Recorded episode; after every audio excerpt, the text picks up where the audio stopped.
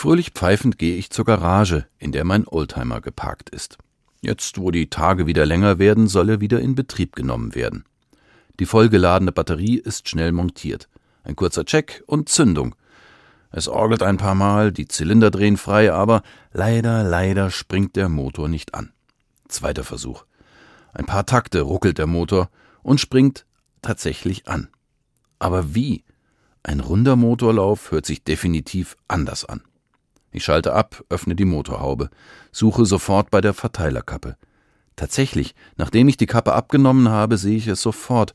Ein schmaler Wasserfilm, der die Kontakte überzieht. So kann das nichts werden mit einer guten Ausfahrt. Ich wische das Wasser ab, ein kurzer Sprühstoß mit dem Kontaktspray, schnell ist wieder alles zusammengesteckt, Zündung, Anlasser und sehr schön. Zufrieden brummt der Motor, schnurrt, wie es sich gehört. Diese kleine Kontaktstörung sorgte für eine so große Unzufriedenheit. Während ich beglückt den Wagen über die Landstraße zirkel, werde ich ein wenig nachdenklich. Manchmal ist es in meinem Leben ähnlich. Es läuft nicht gut rund. Da täte ein wenig Kontaktspray zwischen mir und Gott auch ganz gut. Ich will mich darum kümmern, dass der Kontakt mit Gott nicht abreißt. Zum Beispiel ein Gebet sprechen, ihm sagen, was mich freut oder ärgert, mal Stille suchen auf meiner Rundfahrt mit dem Oldtimer oder immer wieder das höchste Gebot bedenken und was es für mein Leben bedeutet.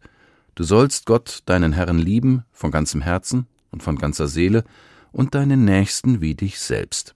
Ich glaube schon, dass dann vieles besser läuft im Leben.